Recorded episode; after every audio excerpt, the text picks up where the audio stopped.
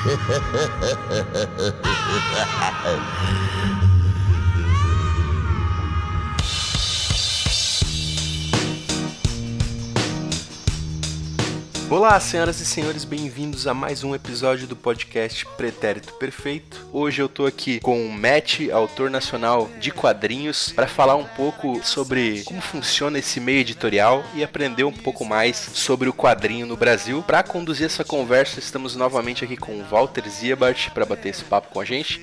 Matt, seja bem-vindo, cara. Obrigado por, por aceitar o nosso convite. Eu sei que você tem muito a agregar e queria começar, cara, pedindo para que você se apresentasse falasse um pouquinho das obras é, que você tem publicadas atualmente para a galera poder se familiarizar com o teu trabalho. Obrigado pelo convite. Eu sou o Guilherme Matt, sou um quadrinista independente, ilustrador, moro em Curitiba e atualmente tenho publicado algumas séries de quadrinhos e alguns projetos de histórias publicadas de forma independente nos últimos cinco anos. Comecei a fazer quadrinhos quando eu era adolescente ainda, mas nesse formato de produção e, e participando mais ativamente é, da cena contemporânea de quadrinhos há uns cinco anos, cara. Entendi. É, fala um pouquinho pra gente é, sobre o que você tem publicado aí, quais são as suas principais obras e qual é o tema, né, que elas tratam pra gente. Eu publiquei muitos quadrinhos quando eu era adolescente, fanzines, quando eu tinha, sei lá, meus, meus 13 anos. E aí, quando eu comecei a faculdade em 2008, comecei a trabalhar também profissionalmente como ilustrador, eu acabei parando com as publicações independentes e fui me dedicar só à ilustração. Depois, em 2015, é, eu voltei a, a, publicar quadrinhos de forma independente. E daí, de 2015 até agora, eu publiquei alguns títulos. Eu publiquei três volumes da série Rocksling. É, já saíram três volumes dela, mas eles não são uma sequência necessariamente. São três histórias fechadas com protagonistas diferentes, num ambiente pós-apocalíptico a ideia em Rocket League é justamente explorar alguns aspectos da humanidade, assim, dos personagens e deixar, deixar situações de escassez e, e de conflito que surgem por causa dessa escassez, né? ditarem o, o rolê da história. Assim. Então, essa série eu, eu gosto bastante dela. Foi com ela que eu retomei as minhas publicações em 2015. É, eu já publiquei também uma, uma história, uma aventura em estilo mangá com um amigo que também é quadrinista, Raoni Marques. É, o roteiro é dele, os desenhos são meus. É a história de um jovem guerreiro que precisa derrotar um viking invencível. E também publiquei uma HQ mais curta, com um tom mais introspectivo e pessoal, que é a Memo, é, que fala sobre algumas memórias minhas de infância. E é uma HQ sobre medo e como eu identifico e lido com alguns dos meus medos. E aí, por último, que foi o meu maior projeto até agora, que eu lancei no final do ano passado, em 2019, que é a Coffee, que é uma HQ sobre café e sobre a relação das pessoas com café e a relação das pessoas umas com as outras por causa do café. Então, essas são as minhas principais publicações nesse, nesse último período, além de outras coletâneas que eu participei, é, colaborando com outros artistas ou desenhando o roteiro de outras pessoas. Que massa, cara. E falando sobre as tuas obras, Matt, como que o pessoal pode encontrar, ter acesso a elas? Tu tens algum canal em que essas obras estejam centralizadas para que as pessoas possam adquiri-las e conhecer um pouco mais? É, eu tenho uma loja online que é a Yoke Store. Todos os meus perfis na internet você procura por Yoke, que é o nome do meu estúdio, você, você encontra Y-O-H-K-E. Então no Twitter, no Instagram, o Portfólios, né, no, no Behance e, e, e, a loja também é Yoke. A gente tem uma loja lá e na loja tem os materiais que a gente já publicou. Então tem, essas, tem esses volumes da série Rocksling, só não tem o volume 2, que já está esgotado, mas o primeiro e o, e o terceiro que foram publicados a gente ainda tem. E eles não são né, necessariamente uma sequência, então não ter o volume 2 não impede você de entender e apreciar o primeiro e o terceiro. A gente tem o Memo, tem Coffee e a gente tem algumas coletâneas de ilustrações que eu lancei, como o sketchbook. É isso. Então você pode encontrar esses materiais lá e diariamente desenhos meus no, no Instagram e às vezes no Twitter também. Legal, cara. Tanto o Instagram quanto a loja do, do match estão disponíveis aqui na descrição do, do episódio. Então, se você quiser, basta dar uma, uma corridinha lá e acessar diretamente o link.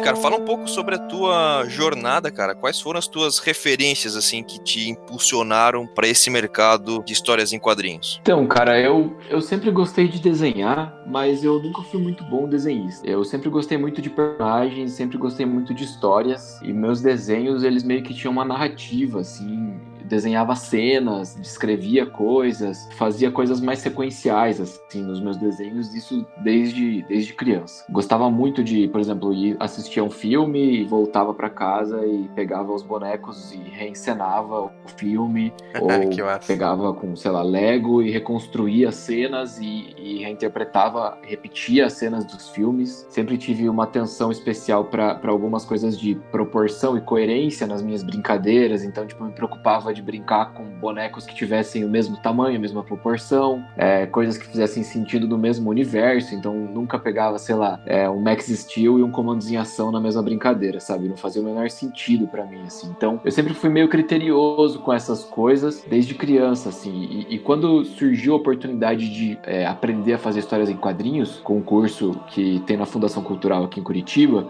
é, a minha mãe me matriculou, me inscreveu nesse curso e eu fiz o curso. Eu tava na sétima, oitava série. E eu fiz o curso e no final do curso cada aluno tinha que escrever uma historinha ali de uma página e tal. Então eu fiz, gostei, assim, achei bem legal, mas para mim era uma coisa que fazia parte ali do curso. Não imaginava depois seguir assim fazendo isso mesmo. Eu comecei frequentando a Gibiteca de Curitiba, conhecer outros artistas e outros autores, a maioria deles muito mais velhos do que eu, que publicavam histórias em quadrinhos é, de forma independente, a maioria deles, obviamente, em fanzine, né, que é um quadrinho bem rústico. Na época a gente tirava xerox, a gente mesmo dobrava, montava, grampeava, cortava e vendia, etc. E era uma subcultura, assim. Então eu aprendi muito com esses caras no começo me incentivou muito a continuar publicando e criando as minhas próprias histórias sem me preocupar exatamente com uma coisa assim, tipo, ah, meu sonho é desenhar na Marvel, meu sonho é desenhar é, na Disney, coisas assim. Eu sempre Sim.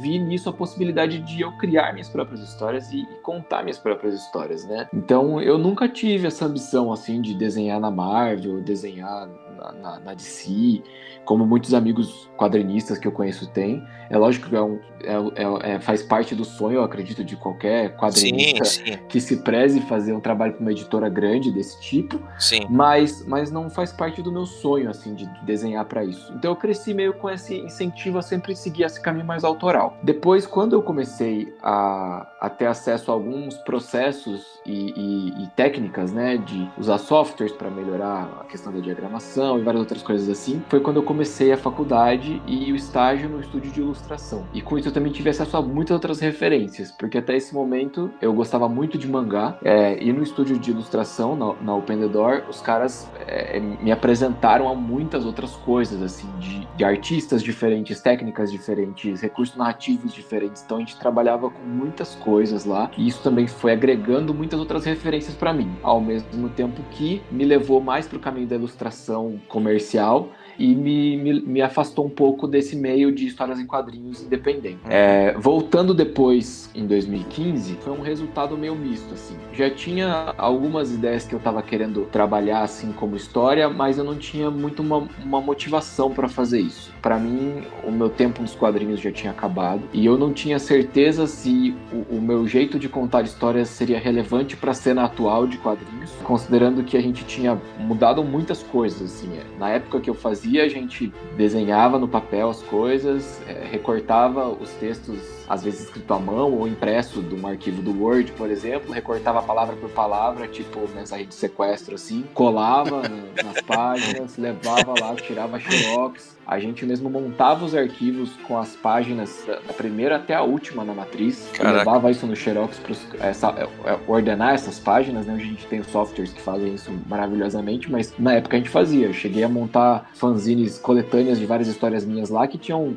é, mais de 50 páginas e eram todas montadas uma por uma ali nessa ordem quebra-cabeça. E na hora de montar, Meu senhor. grampear todas, eu também fazia, organizava ali uma por uma as páginas, dobrava, grampeava, e a gente que levava para os eventos para vender pessoalmente. Então, era todo um corre que é muito diferente de uma cena hoje que a gente tem webcomics acessíveis, é, gráficas materiais e processos gráficos super acessíveis, com gráfica, de, com gráfica rápida rápida, você poder fazer um quadrinho encadernado, colorido, por um preço muito mais acessível do que era naquela época, plataformas de financiamento coletivo, sem contar, assim, na questão de, de, de estilos mesmo, né, de segmentos, de gêneros de quadrinhos que mudou muito, então eu senti que não era mais o meu momento, sabe?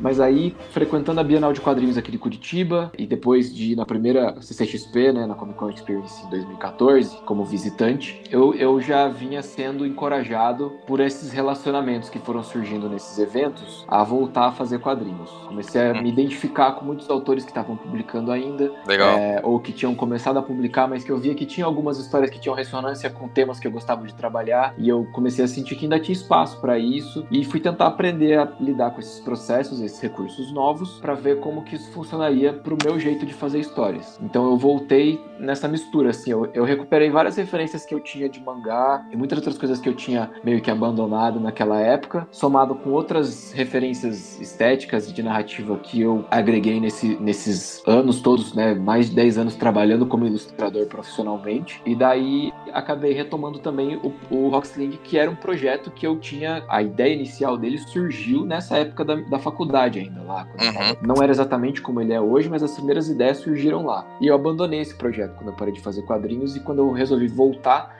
ao invés de começar com um negócio completamente do zero, eu resolvi retomar esse universo que eu tinha largado, mas com histórias menores e num formato um pouco diferente que eu achei que ia se adaptar melhor para essa para esse cenário que a gente estava fazendo agora de, de quadrinhos, né? É mais ou menos essa minha trajetória e algumas referências para começar a fazer quadrinhos foram esses caras, esses amigos da, da Gibiteca, outros colegas que trabalharam comigo no meio de ilustração e tal. Mas se a gente for falar sobre referências de quadrinhos mesmo, tem muitas referências de mangá. É, eu gosto muito de, do Akira, do Katsuhiro Tomo, gosto muito do Tekkon Kinkret, do Taiyo Matsumoto, gosto muito de é, Blade, do Hiroaki Samura, outros estilos de quadrinhos. Eu gosto muito de Scott Pilgrim, é, do Brian Lee O'Malley, eu gosto bastante do traço do Jamie Hewlett, do Gorillaz. Enfim, tem, tem várias referências para o meu estilo de, de desenho, são diversas, assim, dependendo do tipo de história que eu quero contar. Cada HQ minha eu tenho tentado Sim. abordar uma estética diferente, assim, em referências visuais. Essa do, essa do Coffee, posso estar enganado, mas, cara, me lembrou muito o traço do Gorilas mesmo, né? Sim, cara. Do Scott Pilgrim também, né? Lembra, lembra um pouco. Sim. O, o, o, o no Rocksling eu tentei usar um traço um pouco mais, não exatamente realista, mas ele é, ele é um realismo mais estilizado, assim, até pela seriedade, digamos assim, né? De algumas, de algumas partes da história e tal, que tem os cenários, umas coisas. Uhum. Alguns dos volumes têm, têm essa pegada, então eu tento deixar ele um pouco mais sério. Mas pro Coffee, eu quis deixar o traço mais solto mesmo. Como foi o maior projeto, né, a ideia era ser muitas páginas, para eu poder dar conta de desenhar tudo, eu também optei por um acabamento que era mais, mais rápido para mim. Então, o Coffee foi todo desenhado com caneta esferográfica, por exemplo. Caralho. Eu usei, eu usei uhum. caneta Bic e outras canetas esferográficas similares, e, e, os acabamentos, algumas partes são com caneta hidrográfica, né, com canetinha, para dar alguns contornos e alguns destaques, e o acabamento final todo de, de retícula, né, os sombreamentos e, e, os textos é, é, digital, Photoshop. Mas o, o, desenho mesmo dela, o bruto do desenho é todo é todo no papel, todas as minhas HQs são papel e com caneta esferográfica, porque é o que eu normalmente uso para estudar meus desenhos, é o que eu uso bastante para postar os sketches e, a, e as lives e os, e os time-lapses que eu tenho postado no, no, meu Instagram. Eu uso bastante esse acabamento de sketch mesmo, né, de desenho quase um esboço ali. Então eu acabei usando isso. Foi uma dica da minha esposa, inclusive, de ela falou: "Poxa, seria legal se você fizesse o coffee com um traço que é mais parecido com o que as pessoas estão acostumadas a ver os seus desenhos no dia a dia. Uhum. Porque Rocksling eu faço arte final com nanquim, tem todo um trabalho ali de várias espessuras diferentes de caneta e tal, mas no Coffee a gente acabou optando por fazer um acabamento mais solto e que eu particularmente achei que funcionou muito bem assim. Então ele tem sim essa pegada de gorilas, ele tem uma pegada de Tekken Crate, ele tem uma pegada de Scott Pilgrim, tem várias várias referências diferentes no, no estilo dele assim, é meio que uma amálgama de, de tudo isso assim. us.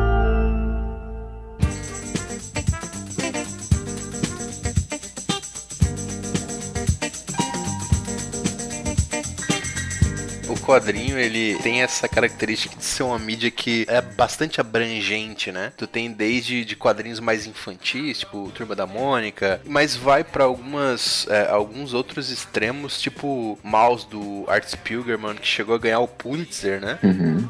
Por ser uma obra extremamente dramática, né? Eu queria entender um pouco, Matt, sobre essa questão da identificação do artista e como que o artista ele pode se posicionar em relação a tantos segmentos, né? Visto que o quadrinho ele é uma mídia tão abrangente que você consegue abordar tanta coisa num lugar só, né? Cara, eu acho que é uma questão de identificação mesmo, assim, de, de afinidade, sabe? Uhum. É, é, lógico que como artista, em muitos momentos você vai se sentir desafiado a lidar com, às vezes, um estilo de história, né? Um estilo de personagem que você que vai te tirar da zona de conforto. Mas, mas eu acho que a gente é, funciona muito melhor escrevendo e contando e desenhando sobre coisas que a gente realmente gosta. Uhum.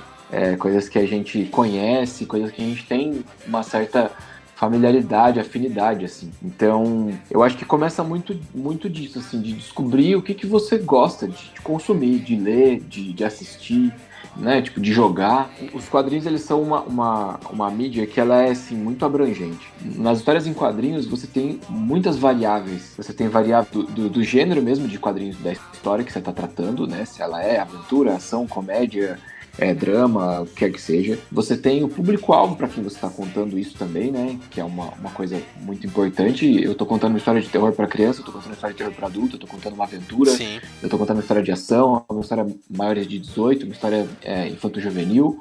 E aí você vai ter a questão de, de, de, de, estética, assim. Qual que é o traço do desenho? Como que você vai contar essa história? Ela vai funcionar melhor com traço cartoon? Ela vai funcionar melhor com traço realista? Ela vai funcionar melhor se ela tiver estilizações e exageros na, na narrativa, né? Nas perspectivas e, e no, no, acabamento. Quais os materiais eu vou usar? Eu vou fazer ela com aquarela? Eu vou fazer ela digital? Eu vou fazer com banquinho? Eu vou fazer com bic? Uhum. É, qual o formato? Quantas páginas ela vai ter? Eu vou fazer páginas grandes? Eu vou fazer o formato ali de uma, de uma folha A4, por exemplo? Ou eu vou fazer um tipo pequeno? É, qual que é o tamanho dessa página? Qual que é o tamanho desses quadros? Qual diagramação eu vou dar? Então, você pode ter uma diagramação com um grid super fechadinho, tipo Watchmen, por exemplo. Sim. Todas as Hum. páginas têm a mesma quantidade de quadros, o mesmo tamanho. São todas as páginas com o mesmo grid. E você pode ter é, quadrinhos que têm uma variedade infinita de, Exato.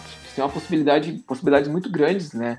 Lidando com, com, todas essas coisas. Então, é uma mídia que tem muitos, muitos gêneros e subgêneros, assim, de como você pode contar uma história. E eu acho que tudo vai depender de como o autor se identifica nisso tudo. Tem esse equilíbrio entre você encarar uma coisa que você sabe que você dá conta, ao mesmo tempo que você entende que é, em alguns aspectos aquilo é desafiador para você, sabe? Sim, tem um pouco a ver com técnica, né? Porque tudo isso que você mencionou são elementos que corroboram para narrativa, né? Enquanto, é, sei lá, num romance você tem ali a perspectiva, né? Se você tá narrando em primeira pessoa, segunda, terceira pessoa, é, se você tá. o tempo verbal, né? Se foi algo que aconteceu, se está acontecendo, se vai acontecer, se tu vai escrever isso em verso, em prosa, é, enfim, né? Acho que são, são recursos e são escolhas que o autor faz para conduzir determinada narrativa, né? Aí recentemente a gente teve o 1917, né? E como a escolha do a escolha do diretor, né, sobre fa tentar fazer um grande plano, né, onde o filme ele, claro, obviamente ele tem cortes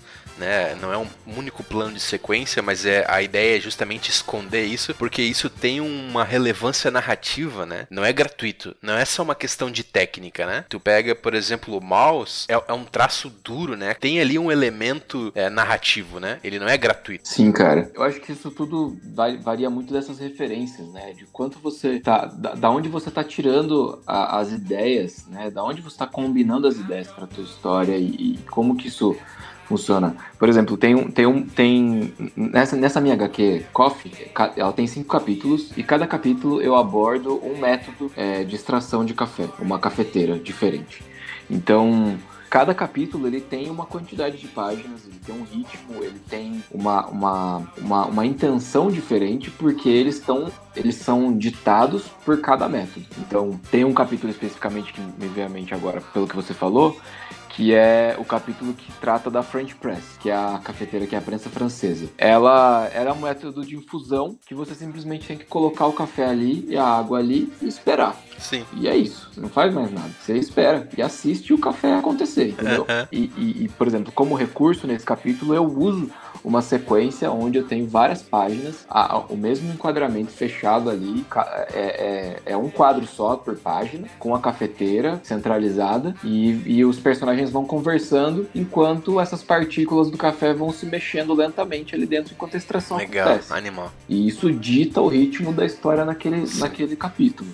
Outros capítulos que eu tô lidando com outros métodos tem outra dinâmica. Mas assim, são recursos que a gente usa, né? É, igual você falou, a questão do, do 1917, é, para mim tem, tem muito a ver com essa imersão mesmo Exato. que o cara quer provocar, né? Então, Sim, totalmente. você coloca, você coloca o espectador no lugar do, do dos soldados ali é, a questão, assim, em todos os aspectos, não só em ser um plano de sequência, mas assim, ser um plano de sequência, da câmera sempre estar tá na altura dos ombros dos personagens, como se você realmente estivesse ali naquela cena, você nunca tá vendo aquilo de fora do que tá acontecendo, Sim. você sempre tá dentro do que tá acontecendo. A naturalidade dos diálogos e como tudo aquilo na história vai sendo construído, eu acho que ajuda muito nessa imersão. Sim. Então, todas essas coisas contribuem, sabe, para a história. E lógico que um autor de quadrinhos que está atento a essas referências e a, e a essas técnicas, né, esses recursos narrativos mesmo que de outras mídias, ele, ele, ele vai implementar isso na história dele de uma maneira interessante, sabe? Que vai, vai fazer aquilo ser inovador, diferente, legal, que vai contribuir para a narrativa. Eu me lembrei também de uma outra, um outro exemplo que é bem particular. A, a Maurício de Souza Produções, eles lançaram há alguns anos atrás já, eles deram início a um selo chamado Graphic MSP, onde eles fazem releituras mais variadas, mais diversas de personagens da Turma da Mônica. Então, algumas são mais realistas, outras é, são, são mais cômicas, outras são mais absurdas, mas cada autor convidado dá a sua perspectiva, né? E uma delas é de ficção científica, que é a do astronauta. Sim. Uhum. Se não me engano, foi até a primeira que eles publicaram. Tem uma sequência que o Danilo Beirute, que é o autor dessa, dessa HQ, ele tá mostrando o astronauta preso no espaço e os dias vão passando e a rotina vai consumindo ele. E ele começou a fazer a página numa. numa ela vai diminuindo proporcionalmente para dar a ideia desse distanciamento que a gente vai tendo do personagem enquanto ele vai se fechando nesse mundinho dele. Então ele começa ali, a, tem uma página com a rotina né, do, do personagem, daí na próxima página, o primeiro quadro é como se fosse uma repetição daquela primeira página inteira dentro desse quadro, e daí você vai tendo os outros quadros todos com várias páginas menores dentro deles, e ele vai fazendo quase uma espiral assim, de, de, de, repetições e cada vez vai diminuindo mais, sabe? para uhum. mostrar o quão monótono tá sendo isso para ele, assim, e o quão quanto consome ele, né? Esses ciclos ali e tal. Então, você tem muitos, muitos recursos interessantíssimos nos quadrinhos que podem ser usados, eh, que você não precisa ficar preso, né? Nisso de, ah, tem uma história aqui, começo, meio e fim, o personagem entra aqui, a cena é essa tal. Não precisa ser uma coisa tão fechadinha. Uhum. Assim. Tão linear, né? Uhum.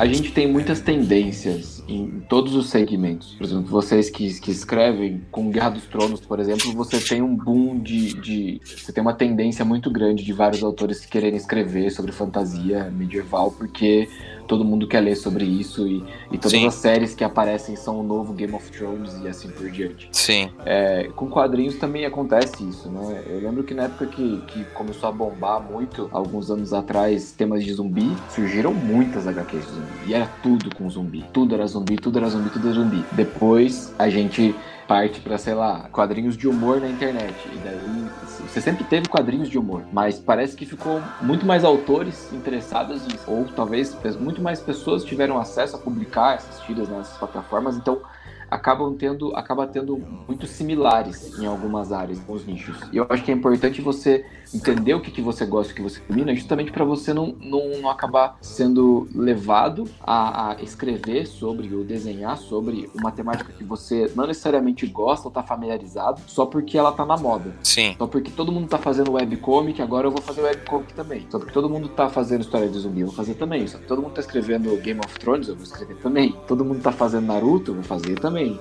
Até porque todas essas, todas essas histórias, né, cara, se for pegar, por exemplo, Guerra dos Tronos, é uma história de 1995. Uhum. Então, pô, até, até ter saído a série, levou mais de 20 anos para que a história.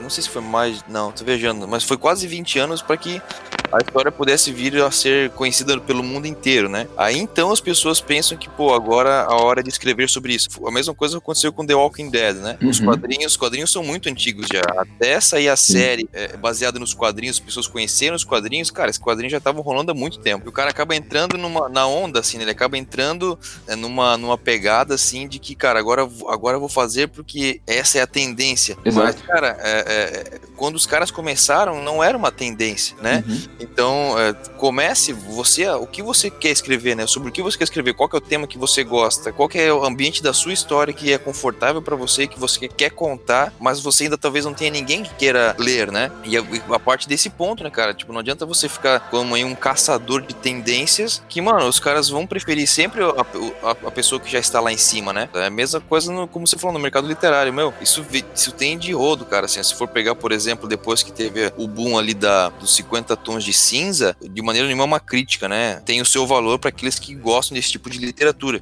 Mas Sim. depois disso, cara, se, for, se você for procurar na Amazon, por exemplo, existem mais de 8 mil títulos de histórias e livros na Amazon que façam, faz relação com CEOs, né? Com o romance com o dono de uma empresa, com o diretor de empresa. Uhum. Então, é muito. Os autores geralmente eles se perdem nisso, né? Em vez de eles escreverem as suas próprias histórias, que o tema não seja, tipo, hypado, assim, eles perdem muito isso, né? Eles perdem porque eles podem, na verdade, estar gerando a próxima tendência e nem sabem, né? Estão perdendo a oportunidade de serem as próximas tendências, né, cara? E acho até que é entender também que normalmente esses caras que, que acabam fazendo muito sucesso não são os primeiros, né, em cada... Sim, Você tinha muitas outras fantasias medievais antes de Guerra dos sim, Tronos. sim. Ou outras histórias de zumbi antes de The Walking É que Dead, se- é que assim se for- diante. Se for pegar ali, Guerra dos, Guerra dos Tronos, Harry Potter, é, o Abercrombie, agora eu não sei que foram as histórias dele, mas, cara, são todas histórias que foram escritas na mesma época, assim. Tem também ali a, a- Robin Hood também. Cara, são histórias sensacionais que foram todas escritas numa mesma época e que, na verdade, está vindo até pra nós aqui no Brasil hoje e que a gente acha que, pô, é super tendência, tá super agora, tipo, é a história, sabe? Mano, Uhum. não, foram histórias escritas, sei lá, há 20 anos já, tá ligado? Então, hoje, hoje estão sendo escritas histórias que talvez pra nós daqui a 20 anos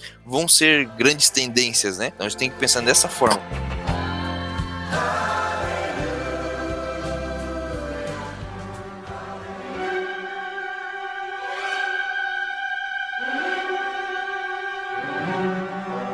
Eu acho que uma coisa que eu sempre falei para os meus alunos na época que eu fui professor de mangá é que o mangá ele, ele tem ele tem algumas estruturas, né? Ele tem alguns perfis específicos assim para personagens, para arquétipos, né? De protagonistas, de antagonistas e assim por diante. E uma das coisas que é interessante você reparar no mangá é que todo mangá que faz muito sucesso, ele é muito parecido com alguma coisa que você gosta muito, mas ele é muito diferente de todas as outras coisas que você já tinha visto antes. Então, é, a- a- eu acho que as boas histórias, elas, elas carregam isso, sabe? Você tem que ter alguma coisa que a pessoa se identifica já, que ela gosta, porque você tá criando isso a partir de alguma outra coisa, né? A partir Sim. de outras referências, não é do nada. Sim, sim, Né? sim. Ao mesmo tempo que se for só uma história que é muito parecida com Naruto, eu prefiro ir lá ler Naruto. Exato. Sim, é- é- é exatamente isso, Game of cara. Thrones, eu prefiro ler Game of Thrones. Sim, sim. Que foi o que você falou, né? Tipo, a galera vai preferir o que já, o que já é garantido que é bom, Que é sabe? bom, isso. Mas isso. o negócio, o negócio é, é você conseguir criar uma história, tipo assim, pensa, por que, que isso aqui é tão legal? É porque ele carrega um negócio que outras histórias não têm, ao mesmo tempo Sim. que ele me remete a outras referências que eu gosto, e é por isso que me, me chama atenção, sabe? Me interessa. Eu sou familiarizado com algumas dessas coisas, mas ao Sim, mesmo tempo ele tem um ar de novidade pra mim, que é o que vai fazer com que eu queira ler. Porque se eu já bater o olho e souber exatamente o que vai acontecer, eu não preciso ler, tá ligado? Sim, eu não preciso sim. assistir. Eu já É sei o que, que é. Agora, quando tem esse, esse charme, assim, é que eu acho que é o segredo da coisa, sabe? Pra você começar a escrever histórias, assim, encontrar esse, esse lugar, qual que, é, qual que é o estilo que você escreve, quais são os tipos de personagens que você gosta de fazer. Sim. É, por exemplo, eu tenho um amigo, eu tenho um amigo que ele, ele gosta muito de, de shonen, assim, de, de mangá de aventura. E para ele, tipo assim, todas as histórias ele aborda vários temas diferentes. Ele fez protagonistas é, animais, humanos, homens, mulheres, robôs, o que for. A, a, o negócio dele é assim: em algum momento eles vão resolver esse conflito na porrada. eu, eu, eu, eu, quero, eu quero que a história tenha isso, sabe? E ele aborda vários elementos, mas sempre tem um combate nas histórias dele. E apesar de ele seguir uma estrutura, ele consegue essa variação que é um negócio incrível, assim, cara. É o Raoni que eu tô falando, que é o que escreveu comigo uma das histórias que eu falei, Jay. Uhum. É, ele é Inclusive, ele tem um canal muito legal sobre criação de histórias, assim, e, e ele escreve muito, é muito divertido, sabe? Os, os recursos, as técnicas dele de roteiro. É, e é bem isso. Você pega as histórias dele e você fala, cara, que história maneira, sabe? Tipo, por que, que eu não pensei nisso? e eu acho que é meio essa a ideia, sabe? Você consegue olhar, igual vocês falaram, né? Tipo, meu, parece gorila, parece preto e branco. Sim, cara, e, e não e é. Eu gosto do Scott Pilgrim, que legal, Sim, quero ler e não, história. E não existe problema nenhum nisso, né, Matt, em ser, né, tipo, o cara com certeza ele se inspirou em gorilas, né, você pensa assim, né, que o traço é muito parecido, né, o, a referência, uma das, uma das referências dele com certeza é gorilas. Sim. O Scott Pilgrim e tal. E, cara, isso não tem problema né? Não, não existe é você porque você não está copiando, né? Porque você não está plagiando, porque você não está escrevendo a mesma história, né? O problema é quando você copia histórias, né? Você replica histórias muito parecidas com os mesmos formatos e, e acaba que, pô, o cara que se, se o cara, como você falou, se o cara for ler isso, eu, pô, eu vou lá no original, então vou ler aquilo lá que é muito melhor que eu sei garantido que é bom. A gente vê, por exemplo, na literatura, cara, como por exemplo, vampiro, né? O Drácula, é, ou vampiros, ou lobisomens, ou fantasmas ou sei lá, coisas desse nesse gênero. Como isso existe, né? Como isso, cara, é repetitivo e, existem várias e várias histórias com isso. Mas, cara, é, existem boas histórias, várias boas histórias com temática de vampiro. E que, cara, você sabe que é um vampiro, mas são boas histórias, né? Não são histórias iguais, não é a mesma, o mesmo Drácula, os mesmos vampiros, as mesmas coisas, né? Você tem ali, a, na similaridade ali da, da, do assunto, do tema, você tem a sua, a sua originalidade, né? Eu acho que essa síntese aí, cara, que tu fez é perfeita, assim, né? De tu ter um, um ponto de conexão com esse cara, de fazer uma referência a algo que de alguma forma é, soa, enfim, já vi isso em algum lugar, mas entrar com aquela autenticidade, né? Com aquela marca isso. única. Achei muito massa isso, cara. Faz, faz todo sentido, realmente.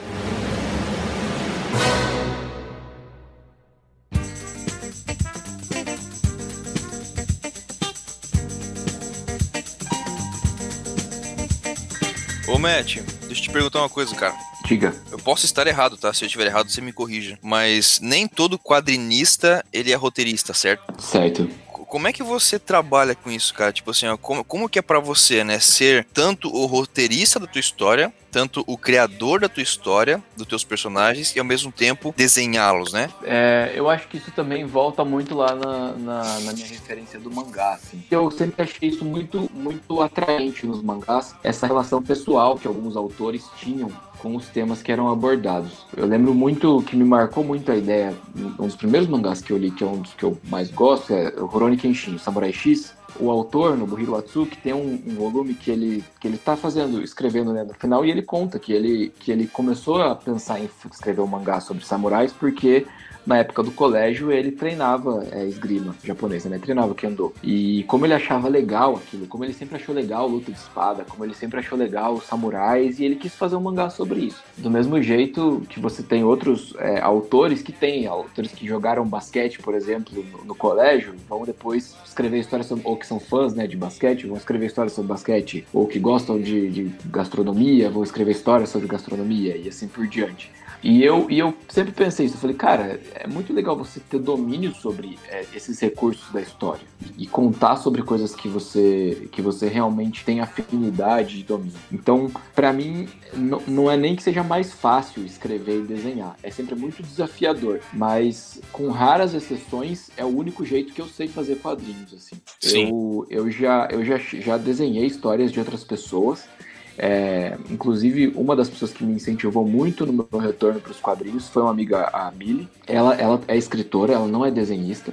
Ela já tinha publicado alguns livros e ela escreveu um roteiro para a história em quadrinhos dividiu em oito capítulos e chamou oito artistas para desenhar cada um deles. Então, como ela não desenha, ela criou uma história com uma personagem e Sim. ela escolheu oito artistas com estéticas completamente distintas mas cada uma delas tinha a ver com o tema de cada capítulo. E, por exemplo, ela me chamou para desenhar um capítulo de luta na, na história dela, porque ela sabe que eu gosto muito de desenhar cenas de luta, e ela achou que ia ficar legal essa, essa parte da história no meu traço. Em dois volumes que ela publicou já dessa, dessa série, eu desenhei já então um capítulo em cada uma delas.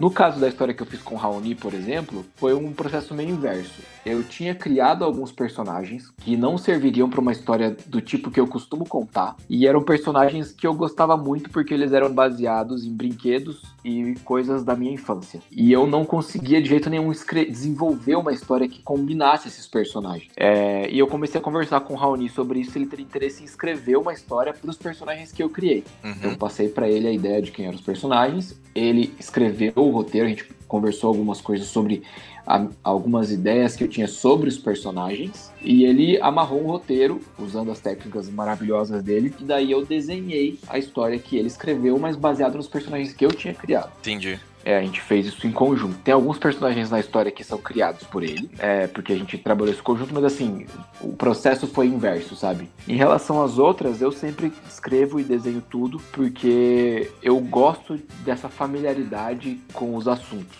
É, eu gosto de escrever em universos que eu, que eu, que eu me interesso. Então eu gosto muito de, de, de criar Rocksling, justamente porque eu gosto desse cenário pós-apocalíptico. Eu gosto principalmente de lidar com essas questões de humanidade. Assim. Então eu tenho histórias que falam sobre família, tenho histórias que falam sobre é, amizade, sobre paternidade, sobre cultura, sobre arte, sobre infância, é, sobre violência, é, e eu abordo esses aspectos todos, imprimo as minhas opiniões e as minhas críticas dos personagens em relação a esses assuntos usando essa narrativa. Coffee é sobre minha paixão pelo café, então não teria muito como é, outras pessoas terem escrito essas histórias por mim, na minha percepção, sabe? Tipo, elas só funcionam porque fui eu, fui eu que criei e eu que escrevi. E tipo, olha só como é legal, sabe? O jeito que elas ficaram. Então, quando eu penso nesses resultados e eu, e eu penso em algumas pessoas que já me abordaram com roteiros, por exemplo, para desenhar histórias para eles, é, eu penso assim, cara, você não leu nada do que eu escrevi até hoje, porque essa história não tem nada a ver comigo.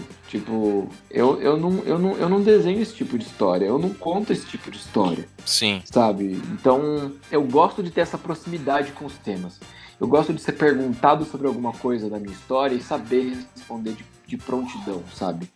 É, de, de, de, ser o diretor daquele universo, de ter domínio e controle sobre aquilo que está acontecendo. Que é uma coisa que eu acho que quando você está compartilhando isso, quando você compartilha isso, você até tem um pouco mais. Mas se é o caso de você simplesmente ser contratado, por exemplo, para desenhar uma história de alguém, ou ser contratado para escrever uma história para alguém, que, que são situações comuns e eu não estou falando é, contra esse tipo de, de, de, negociação, digamos, de dinâmica de trabalho.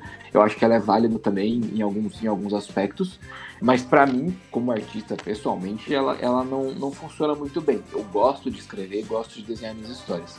É desafiador em muitos momentos.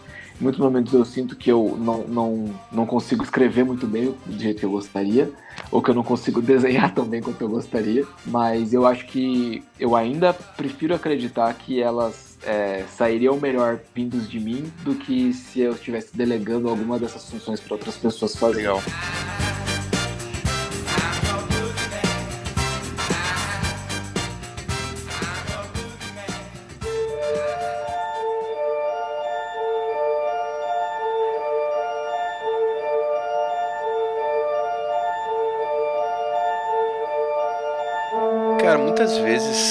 Visão que se tem de, do autor é que ele, ele meio que é aquele cara que produz assim na Torre de Marfim, né? No isolamento completo, é, o gênio incompreendido, isolado. E eu queria entender um pouco como é que se dá, Matt, essa relação do quadrinista com outros artistas do segmento e qual é a importância dela também Legal. Eu acho que essa relação com outros autores e com o público ela é imprescindível porque você tá, você pertence a, um, a uma cena, você está lidando com outros autores o tempo todo, seja quando você está apresentando um trabalho para outros colegas, seja quando você está num evento e você tem vizinhos de mesa, seja quando você vai numa, numa conferência ou portfólio review, em algum evento e você encontra outros artistas e você está conversando com eles. Enfim, um processo criativo mesmo, dividindo e compartilhando ideias e pedindo feedback de outros colegas artistas. Eu, eu valorizo muito essas relações e eu procuro ter um bom relacionamento com todos os artistas. Obviamente, tem artistas que você não se identifica, isso também não é motivo para você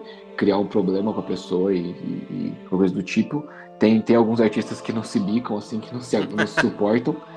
É, e até porque você está lidando com pessoas e, e, e, no meio artístico a gente sabe que o ego é, é, é, muito grande, assim. Muitos artistas têm, têm um ego bem grande ou, ou quando a pessoa às vezes é mais famosa, ela acaba é, tendo uma, né, sobe um pouco a cabeça, assim, e, e forma alguns clubinhos e tal.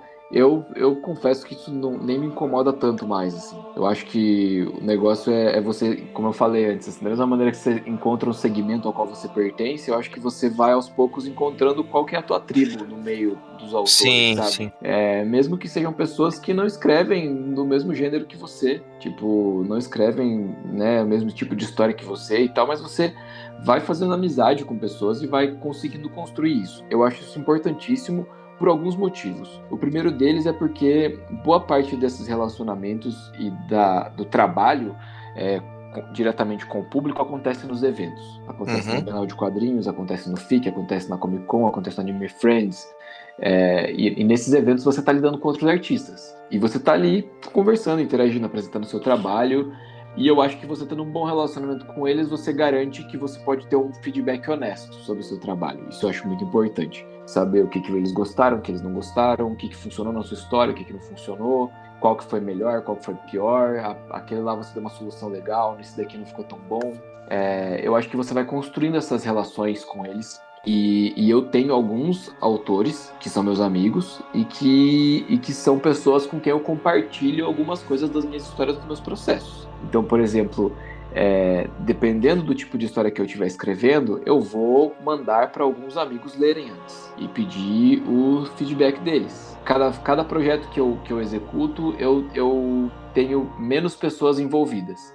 Quando eu retomei em 2015, no primeiro Rocksling, eu cheguei a criar um grupo que tinha acho que uns cinco autores para todo mundo ler e dar pitaco na história. Sim. Sim. É, porque às vezes a gente está viciado com a nossa perspectiva de autor e tem coisas que você acaba desenvolvendo ou, ou aplicando que não vão fazer sentido depois na história e assim por diante. São os então, leitores beta, né?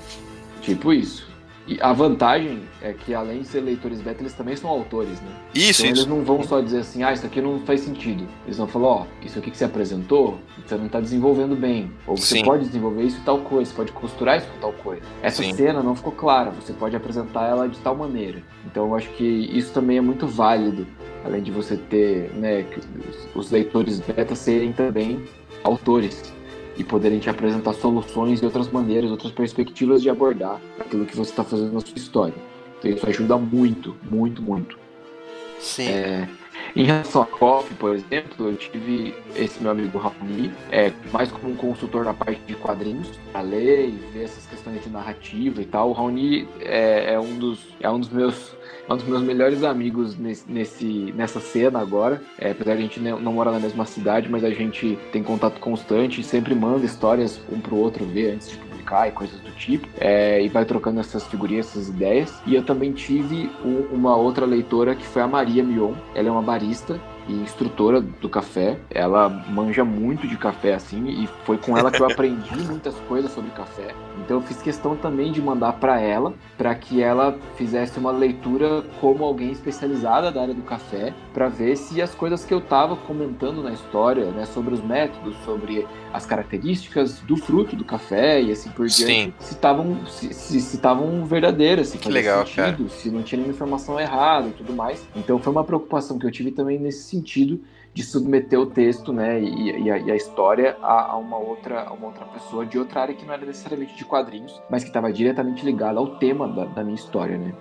Sim. É, uma coisa, cara, é você ser um, um autor eu creio, já consagrado, conhecido e que tem aí anos de experiência, né? Para, para então se trancar numa torre e escrever sozinho, né? E terminar a sua obra. Outra coisa é você ser um, você ser um autor inexperiente, iniciante e que muitas vezes a sua história só faz sentido para você. Isso você só vai descobrir depois que você publicou. Então, eu creio que existem essas duas coisas, né, cara? Porque quando você, você tá começando, né, você quer se fazer fazer sentido, né? Que eu quero dizer. Uhum. Você quer que as pessoas leiam a sua história e que aquilo faça sentido para elas, que aquilo impacte elas da mesma forma que aquilo impactou você ao ponto de você produzir aquela história, né? O problema do artista, do jovem artista, né, do artista iniciante, é quando ele se isola, quando ele se coloca nessa torre de marfim, né, que as histórias simplesmente ele coloca para fora algo que faz sentido apenas para ele, né? Sim. Então ele não e ele não sabe disso, né? Como você falou, pô, às vezes tu, o, o cara vai ler a tua, a tua história, tudo ele vai ler aquilo ali e fala, mano, eu não entendi isso aqui.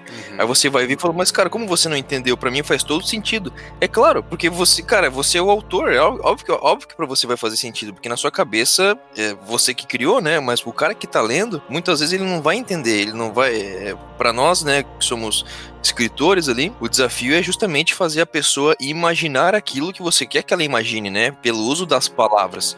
Então, quando você acaba, é, quando você permite que outras pessoas leiam e, e, e, critiquem o seu trabalho, faz com que você acrescente uma, duas, três palavras, um parágrafo a mais, ou retire aquilo que está em excesso, para que você possa se fazer entendido melhor, né? Porque as pessoas vão gostar do seu trabalho quando elas entenderem o seu trabalho. Não adianta você ser o autor, aquele autor, sabe que o Madruga falou, do, do autor incompreendido, né? Em vez do cara ele, ele olhar para a crítica como algo positivo, de que ninguém tem, está entendendo a minha história, ele olha como se ele fosse um gênio compreendido, né? Tipo assim, ah, a minha história é maravilhosa, ninguém entende, mas ela é assim mesmo, entendeu? Então, é, eu creio que isso, isso que você falou é muito importante, né, cara? Você ter amigos, você não ter medo de compartilhar suas histórias com pessoas que vão ler, né? Para que você possa crescer antes de vir a público, né? Eu tô lendo aqui, cara, agora, nesse momento, o Dom da Amizade, que é uma espécie de biografia sobre a amizade do Tolkien, né? O autor de O Senhor dos Anéis, O Hobbit e as obras da Terra-média, e o C.S. Lewis, né? E, bem, eles, eles tinham um, grupo de, de, de, compartilhamento de literatura, né? Chamado Winklings. E vejam, cara, são, são grandes nomes aí da literatura inglesa, né? E eles, nesse começo, como escritores iniciantes, eles tinham esse grupo onde eles se reuniam, liam as suas obras uns para os outros e cresciam justamente da forma como, é, como tanto o Walter como o Matt mencionaram. E algo que é, eu concordo plenamente com isso. Acho que é, eu e o Walter a gente tem essa, essa relação também de estar tá compartilhando os textos, de pedindo feedback, auxiliando um ao outro em questões estruturais, em questões de narrativa. Mas tem um elemento aí que para mim também é fundamental, cara, que é o encorajamento que nasce desse tipo de relação, assim. Quantas vezes você desanima ou tipo, né, pô, já já já não tá no mesmo pique, aí de repente você vem, recebe um feedback legal, poxa, tá legal, cara. Quando é que vai sair mais? É, como é que como é que tá essa tua história. Então essa, essa cobrança Sim. também que é gerada dessa relação, que muitas vezes ela acaba gerando esse fator motivacional, né? Para que você continue é, produzindo, continue avançando com a tua história, que eu acho que para mim também é um dos pontos é, que pega bastante aí nessa questão do, do compartilhamento dessas, dessas obras, né? E, e, não só isso, mas acho que também encorajamento, mas acho que também uma certa rivalidade Sim. saudável, né? Porque, porque Assim, Verdade. A gente, a gente, eu tô falando como, como quadrinista, pensando assim, a gente tem a, a Comic Con, né? É, e, e lógico, eu sei que existem muitos outros eventos de quadrinhos que acontecem no Brasil todo. Eu sei que tem muitos outros eventos que são mais tradicionais para quadrinhos do que a Comic Con, etc. Eu sei de tudo isso. Tô falando da Comic Con porque, assim, é, é inegável para qualquer artista que tenha participado já a, a, diferença que é em relação ao público e contato com outros artistas, seja a nível nacional ou global, uhum. é, que você tem indo num evento como esse. E isso faz com que o sarrafo seja muito alto. Porque Sim. você, você às vezes está na tua mesinha lá desenhando e na, no corredor do lado tá o John Romita Jr. Sim. desenhando, né? ou, ou tá o Bill Sienkiewicz, ou tá é, o Matheus Calera, ou tá, porra, sei lá, o Frank Miller, tá ligado? tipo, você você você tem um, um, muitos autores, muitos artistas que têm ido é, para essas feiras, né, principalmente para Comic Con, que estão lá vendendo os materiais deles igual você. Sim. Na mesa do lado da sua. E isso faz com que você. Lógico, estou citando esses nomes de, de gigantes assim, mas é, os, seus, os seus iguais, digamos ali, né, os seus colegas é, nacionais, independentes aqui e tudo mais, também estão publicando coisas. E cada ano que você vai você vê materiais novos, você uhum. fica, poxa, que legal isso que o cara fez. Uhum. Acho que ano que vem eu vou ter que fazer uma parada mais, mais encorpada. Sim, sim. Poxa, que maneiro isso daí. Acho que ano que vem eu vou, vou arriscar fazer um projeto um pouco diferente. Cara, e com então... certeza isso, isso rola com os grandes também, né? Um olha pro outro ali, eles, eles, eles né? Com certeza eles têm um, um, grupo onde eles se onde eles se comparam uns com os outros e, como você falou, né, de ter, ter essa, essa competição é, saudável, né, de pô, que trabalho legal esse que o cara fez, né, puxa, ele traz um pouco talvez daquele trabalho como referência e tal, então isso entre os grandes também deve haver, né? Sim, você vai é, implementando algumas coisas e vai incrementando, assim, usando os recursos, né, também baseado em referências. Então, quando eu fui na gráfica levar o projeto do Coffee, eu levei outros quadrinhos de amigos meus e falei, ó, eu quero um quadrinho que fique mais ou menos com essas dimensões, a referência de, de tinta e tal, de cor que eu quero para impressão é essa, é isso aqui. Tem até uma, uma tem, tem, aspectos muito positivos nessa questão de você usar como referência, né, e você ter essa rivalidade, porque você pode usar esses materiais como referência mesmo e levar, igual a gente levou, levava. Eu lembro que quando eu fui pegar a primeira prova no boneco, a gente teve alguns problemas na gráfica que a gente fez com a gramatura do papel e os caras quiseram, tipo, é, usar um papel que não era o que a gente tinha pedido. E na hora que eu peguei o boneco, eu vi pelo peso que não era, porque eu estava acostumado a pegar um quadrinho de 150 páginas com o papel que eu queria. então eu cheguei a pesar, eu levei uma balança lá na gráfica, uma balança de precisão. Pesei os dois, os dois bonecos, o, o do meu amigo, né, o, o, quadrinho dele, e o meu, e, e, pesei as páginas e falei, cara, ó, tipo, não é o papel. É. Não vai me enganar, sabe? Eu sei que não é esse papel. Esse material teria que estar com essas características. A gente corrigiu, conversou, tal, até eles entenderem bem o que, que eu queria, mas assim, você você você vai ah, se, sendo apresentado alguns recursos que você talvez não encontraria sozinho. Uhum. Isso é uma coisa muito boa de você ter esse tipo de, de troca, sabe, com outros artistas. Qual gráfica que você fez? Ah, fiz em tal. Como é que você vai é, publicar isso? Como é que você está vendendo? Como é que você faz projeto no Catarse? E assim por diante. Então todas essas essas essas figurinhas que você vai trocando com outros artistas.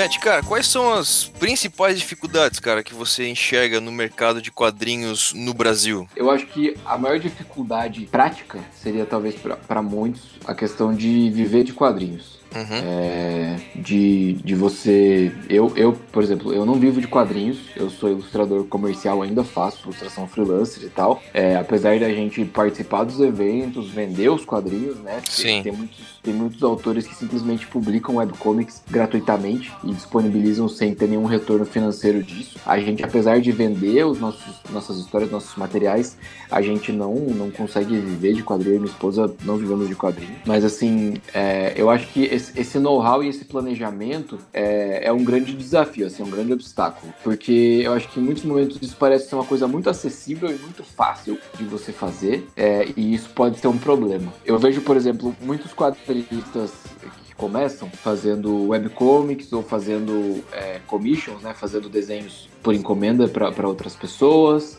Uhum. E aos poucos vão, vão ganhando um certo público, assim, vão, vão percebendo né, que tem um público e daí resolvem que, ah, eu acho que eu vou começar a fazer tirinha. Ou ah, vou Sim. escrever uma história. É, porque vai ter um evento aqui e eu vou levar o meu gibi nesse evento. Ou ah, eu tenho bastante seguidor na internet por causa dos meus desenhos e eu vou publicar uma HQ e aí eu sei que vai, vai ter bastante gente que vai vender. E daí eu acho que entra os problemas de planejamento. Porque se ela não sabe exatamente o que ela quer, se ela não, não entende para quem que ela tá contando essas histórias, ela não sabe quem que vai comprar, ela não sabe por quanto vão comprar, ela não sabe qual é, qual é a, a- quanto essas pessoas estão acostumadas a pagar um Sim. material desse, ela não sabe qua- quantas unidades ela venderia, ela não sabe como é que funcionaria a logística dela vender online e mandar pelo correio, ela não sabe como funcionaria a logística para ela ir para um evento, o que ela precisa fazer, levar, etc. Ela, ela tem muitos, muitas dificuldades que ela vai encontrar se ela não estiver fazendo esse caminho natural de estou participando disso, estou conhecendo esse meio, esse universo, acho isso super legal, estou conhecendo outros artistas que fazem e estamos trocando experiências sobre isso, sabe? Eu acho que se a pessoa tenta entrar meio sozinha, assim, tipo, ah, eu vou fazer e vai, vai dar certo, é, tem grande chance de, na real, dar muito errado, assim. O que acontece muito também é, assim, eu já deparei muito com isso. Algumas pessoas vêm e te apresentam uma história, trazem um HQ pra você ver e tal, e às vezes você vai dar um feedback e a pessoa não aceita. É, ah, não, mas é que a minha história é assim, assim. E vocês co- comentou mais ou menos sobre isso, né? Tipo, ah, mas eu não ligo porque a minha história é assim mesmo. E assim, beleza, brother. Então era melhor que ela ficasse na tua cabeça, porque se você não liga pra quem tá lendo e a única pessoa que importa é você, você não precisa dar o trabalho de escrever, desenhar, Exato, exatamente. trazer, sabe? Tipo, e é complicado, porque às vezes são pessoas que não ouvem quando você, sabe, dá alguma dica, dá algum conselho e tal. É meio, é meio, é meio difícil assim. Mas tem muita gente que, cara, você fala, a galera ouve e, e segue os conselhos e, e sempre tá perguntando mesmo e tal. Então, a gente sempre, eu sempre tento pelo menos responder com sinceridade assim quando me perguntam, pede opinião e tal. Tem um pouco dessa visão assim é, de que, enfim, né? Tu vai dar um feedback e a pessoa acha que tu tá tentando prostituir a arte dela, né? Mas é, se você produz pra vender, é uma mistura de arte e produto, né? Então é, existem algumas questões às quais você precisa estar atento, atento, né? E, e são, são, são algumas dessas questões que podem por vezes afundar o teu sonho de, é, de colocar essa, esse projeto pra rodar, né? Como, Sim. como essas questões que você mencionou, né? É, a, a própria, a própria recepção do feedback de pessoas com mais experiência, que já estão no meio, é, é, ou, ou talvez até dar um passo atrás, né? Acho que isso é um dos pontos fundamentais, assim, de antes de você começar e meter é, um projeto sem nenhum planejamento, cara, senta, troca uma ideia, procura os outros artistas que já viveram essa experiência, é, vê o que você pode aprender, né? Como que esses caras fizeram para publicar suas primeiras obras, né? Essa essa questão do planejamento é fundamental e muita gente ignora isso porque, enfim, é, considera o lado da arte simplesmente, mas não o lado do, do produto, né? Eu acho que esses seriam os maiores desafios, assim, você aprender com os erros seus e dos outros para você poder ter um melhor desempenho e ir com calma. Ir com calma, vai participando dos eventos, apresenta seus trabalhos, conversa com a galera, é, mostra seus quadrinhos, leva cópias para você entregar para as pessoas, porque talvez no começo ninguém queira comprar. Vai passar um, um- um editor na minha mesa na- na- no evento, com certeza. Eu tenho uma cópia que é para esse cara, tá lá guardadinha. Quando ele passar, eu vou dar para ele de presente. Vai passar um artista, sabe, que eu admiro lá, o que a gente falou, né? Vai passar lá o Frank Miller. Se eu conseguir entregar para ele uma cópia, eu vou lá e eu vou entregar, sacou? Tipo, ter esse, esse, esse tipo de preparo também ajuda muito nessa relação e eu acho que ameniza essas, esses desafios, essas dificuldades para produzir e publicar hoje em dia. Até porque tu, tu entregar uma obra pro Frank Miller, depois puxar uma maquininha de cartão, É, não. Vai- Mas ó, Vai pagar em dólar, vai pagar em real, senhor Frank?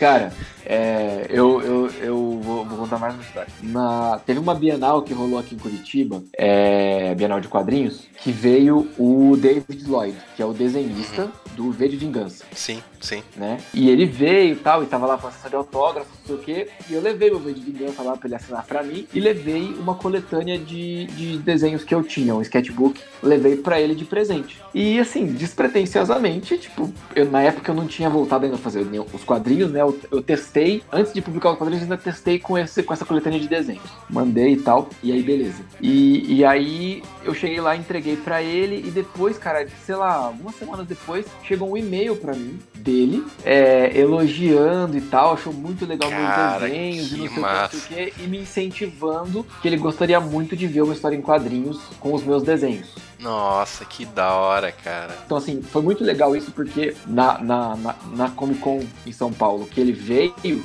é, também, né, depois dessa Bienal, ele veio para uma, pra uma CCXP, e aí eu tinha, e isso é uma outra coisa também que faz parte disso de preparo, né, eu tinha feito versões traduzidas em inglês de alguns dos meus quadrinhos. E aí eu consegui ir lá entregar para ele, né, meus quadrinhos em inglês, para ele poder ler e tudo mais. Então, Pô, tipo, que massa, cara. você, você constrói, sabe, é, é, essas relações, né, essas experiências em evento, você troca isso com outras pessoas e você, esses feedbacks, essas críticas, eles ajudam você a, a, a, a- atingir coisas que você não conseguiria fazer sozinho, sabe? É realmente importante você pensar em todas essas coisas, em como que você vai divulgar e apresentar seu trabalho e tudo mais. E lógico, qual é o seu principal objetivo, assim, se você estava só pensando em vender, cara, você vai se frustrar, porque se você quer ganhar dinheiro, vai fazer outra coisa, sabe? Porque história de quadrinho independente não é, não é mina de ouro, sabe? Eu acho que tem, tem vários conselhos que são muito preciosos, assim, que você pode ter conversando com outros autores e artistas que vão ajudar nisso.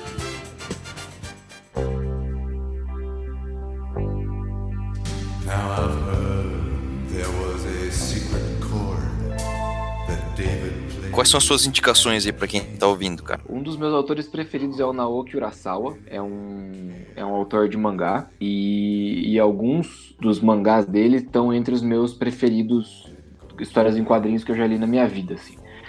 Então ele tem alguns mangás bem legais. Os meus preferidos são 30 Century Boys e Monster. São dois mangás meio thriller, assim, e teoria da conspiração. Um toque meio de suspense, assim, eu acho super legal. E ele escreve Legal. super bem, desenvolve o personagem super bem. Então a minha primeira indicação seria ele. Nessa questão de desenvolvimento de personagens e narrativa. Eu gosto bastante também de, do, do traço do Sean Murphy, que é o autor de Punk Rock Jesus. Eu acho que esse- essa HQ dele tem algumas críticas, assim, e alguns argumentos bem interessantes. Como cristão, eu me senti é, desafiado e, e- e provocado em algumas coisas que eu achei bem, bem legais, assim, que ele, que ele traz na, na HQ dele.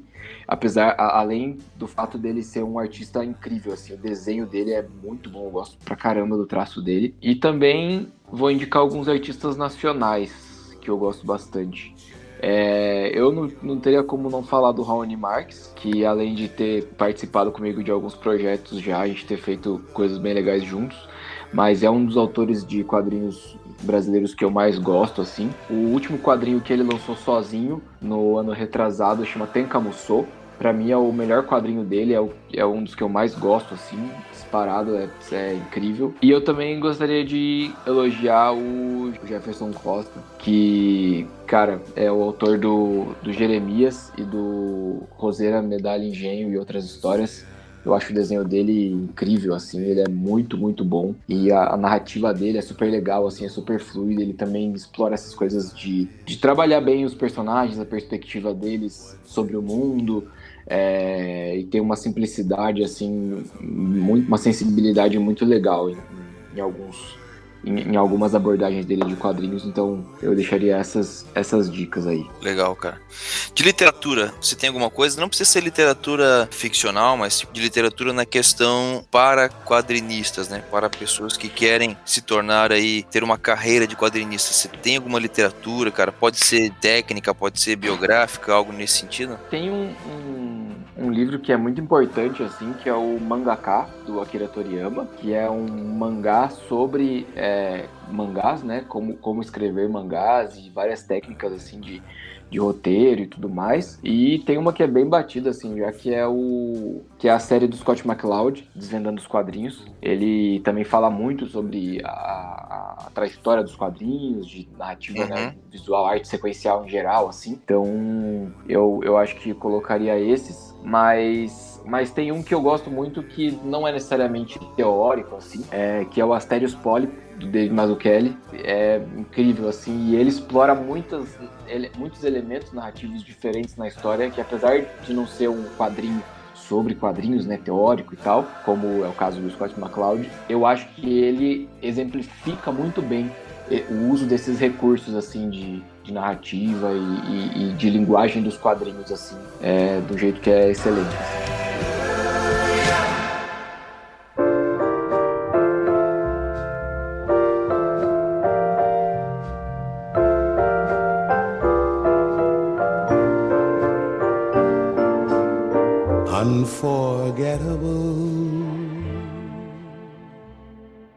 Mais alguma coisa que tu queira apresentar, Matt? Eu ia falar, tem algum evento mas não, não no momento, né? Cara, eu acho que se tivesse alguma coisa seria reforçar lá, né, da, da como a gente tá nesse período sem eventos, sem previsão de eventos, incentivar a galera a, a procurar os quadrinhos dos autores independentes que estão precisando, porque não, não tem os eventos, né? Tem, tem muitos quadrinistas que, que acabam dependendo bastante dos eventos para divulgar seus trabalhos e tal. Então procurar quadrinhos independentes e, obviamente, visitem a minha loja lá e procurem os nossos, nossos projetos. Tem vários quadrinhos lá de estilos diferentes. É, acredito que você vai encontrar algum que você goste. E a gente sempre se preocupa em enviar da maneira mais carinhosa possível, assim, é, preparar com desenhos ou às vezes carta, às vezes algum brinde, alguma coisa. É, principalmente nesse período que o pessoal tá em quarentena aí a galera que está valorizando bastante apreciar e, e, e, comprar dos nossos produtos, a gente tem tentado retribuir dessa maneira, assim, valorizando os nossos leitores com esses agrados. Legal, cara. Excelente, cara. Peço pra tu segurar o meu aí, visto que já tá chegando no final o coffee, né? Segura o meu aí, faz uma ilustração massa aí. E cara, queria te agradecer pela tua disponibilidade. O papo foi muito massa. Eu acho que você tem é, bastante a agregar ainda, então já deixo aí meu convite para você retornar aqui para a gente conversar um pouco mais aí sobre os detalhes aí da, da, da, vida do autor, né? Enfim, cara, deixo aqui meu agradecimento, foi muito legal bater esse papo contigo e nós vamos ficando por aqui. Até o próximo episódio na semana que vem, sem falta.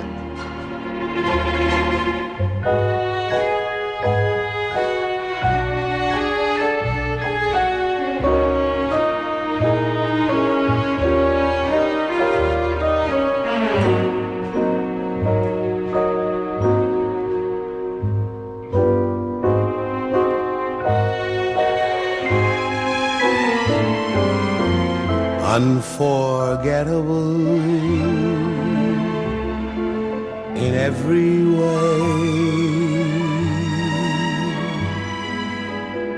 And forevermore, that's how you stay.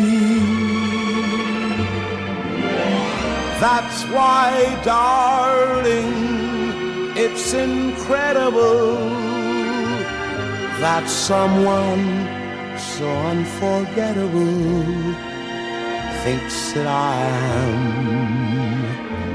unforgettable too.